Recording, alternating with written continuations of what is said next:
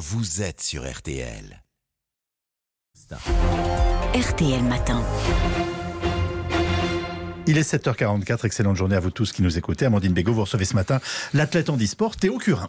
Théo, 22 ans, euh, nageur, amputé des quatre membres, et vous venez donc, je le disais, de réaliser euh, un exploit, euh, d'entrer dans l'histoire, puisque vous êtes le premier athlète en e-sport à, terminer ce marathon aquatique Santa Fe Coronda en Argentine. C'est l'une des courses les plus dures, les plus exigeantes de la planète. On va y revenir dans le détail. Une course mythique, 157 km en eau libre. Vous les avez parcourus en moins de 9 heures, 8h52. Euh, une heure et demie de moins que ce que vous aviez prévu. Comment avez-vous fait? Ah, J'en sais rien.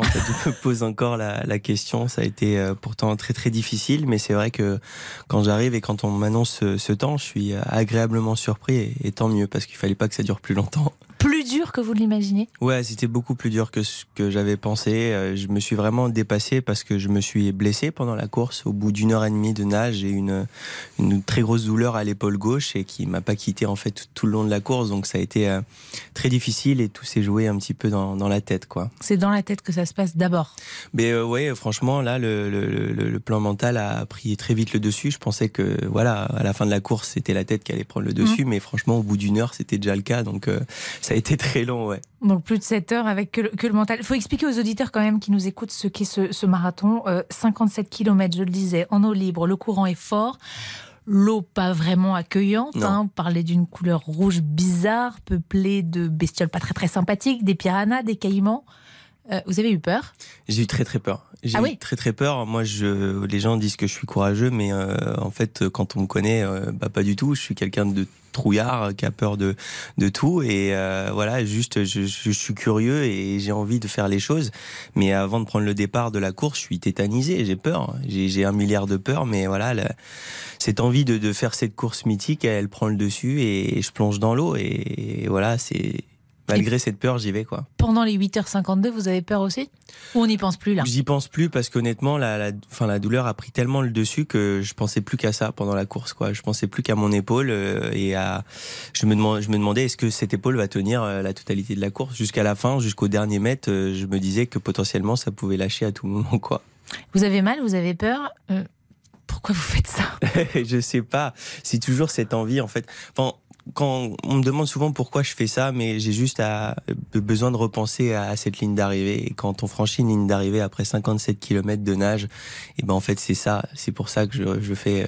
Qu'est-ce qu'on ressent à ce moment-là Je sais pas, c'est une sensation qui est, qui est complètement dingue, une, une, sensation de ouais d'avoir accompli euh, quelque chose de, de, complètement fou. Et, on repense à tout le travail qu'on a qu'on a fourni euh, auparavant. On repense à tous les moments difficiles, etc. Et puis c'est une sensation ouais où ça y est, c'est fini, quoi. Et c'est juste incroyable comme sensation. Alors, ce défi, c'est bien sûr pas le premier euh, que vous vous lancez. Euh, il y a un an, vous aviez traversé le lac Titicaca. Vous étiez d'ailleurs venu sur RTL pour nous annoncer le, défi que vous venez de, boucler.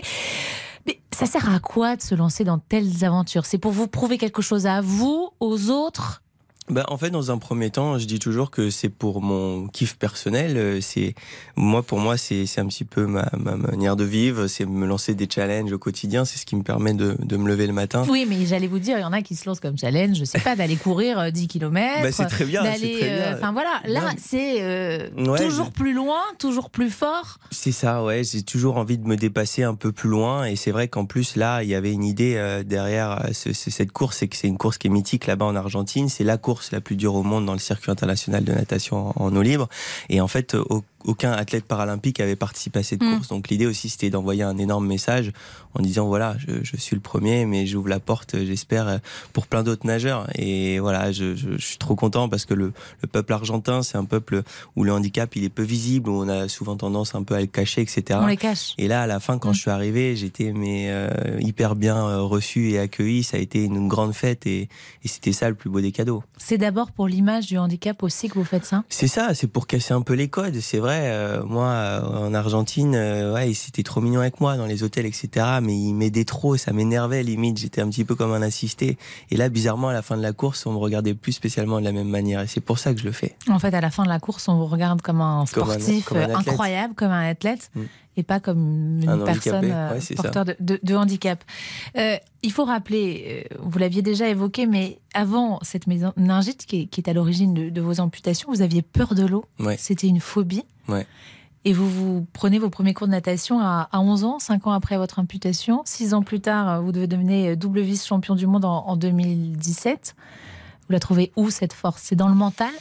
Ouais, dans le mental, mais aussi dans l'accompagnement. Je pense que c'est la, la, priorité en fait. Euh, quand il nous arrive un, problème dans la vie, moi j'ai eu euh, beaucoup de chance dans mon malheur. C'est d'être bien accompagné. J'ai eu des parents, une grande sœur et des amis juste euh, géniaux. Et, c'est grâce à ça que j'ai su rebondir aussi rapidement. Je suis pas le seul à, à m'être battu contre cette maladie. On a été plusieurs et, et voilà, je me suis battu avec mes amis, avec ma famille, et c'est ce qui nous a permis de rebondir très vite.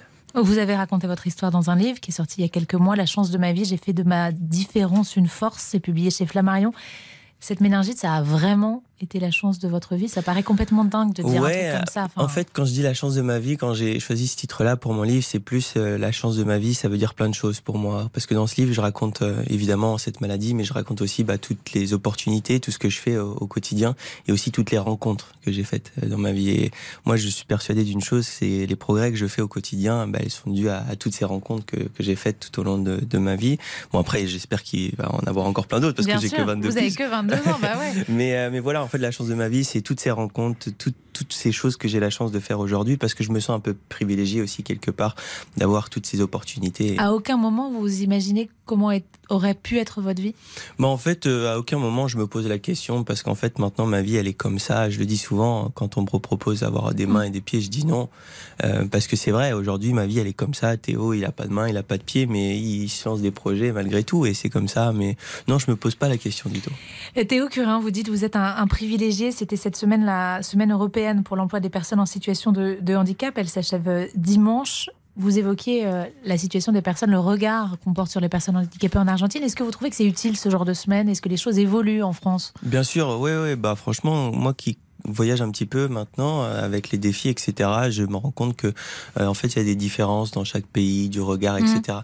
Par exemple là en Argentine, euh, c'était pas, enfin c'est un regard hyper sympa, c'est un regard bienveillant, mais c'est vrai que dans leur tête, je pense que le handicap est forcément associé à, à, quelque chose. Ouais, la personne ne peut pas se débrouiller seule, mmh. etc. Mmh. En France, non. Aujourd'hui, le, le, regard est vraiment en train de changer, je, je trouve, parce qu'on fait de gros progrès dans les médias, dans le monde professionnel, et qu'il faut qu'on continue comme ça parce qu'on est vraiment sur la bonne voie. C'est quoi votre prochain défi? Les Jeux de 2024 ou pas? Non, non, là je veux plus entendre parler de défis pendant oh bah au moins un mois. Non, ah oui, un, mois. un mois. Attendez, oui, ne vous inquiétez Petite pas. Petite pause. Non, non, non, là par contre, oui, j'ai vachement enchaîné entre Titi Kaka et, le défi Corona parce qu'il y a eu même pas un an entre les deux. Là, je vais me reposer jusqu'à Noël et euh, après on verra, mais il y aura forcément d'autres défis euh, en Et les Jeux de 2024 Non, par contre, j'ai arrêté la compétition. Ça, c'est sûr. c'est ça, exactement. Merci beaucoup, Théo Curin. Merci.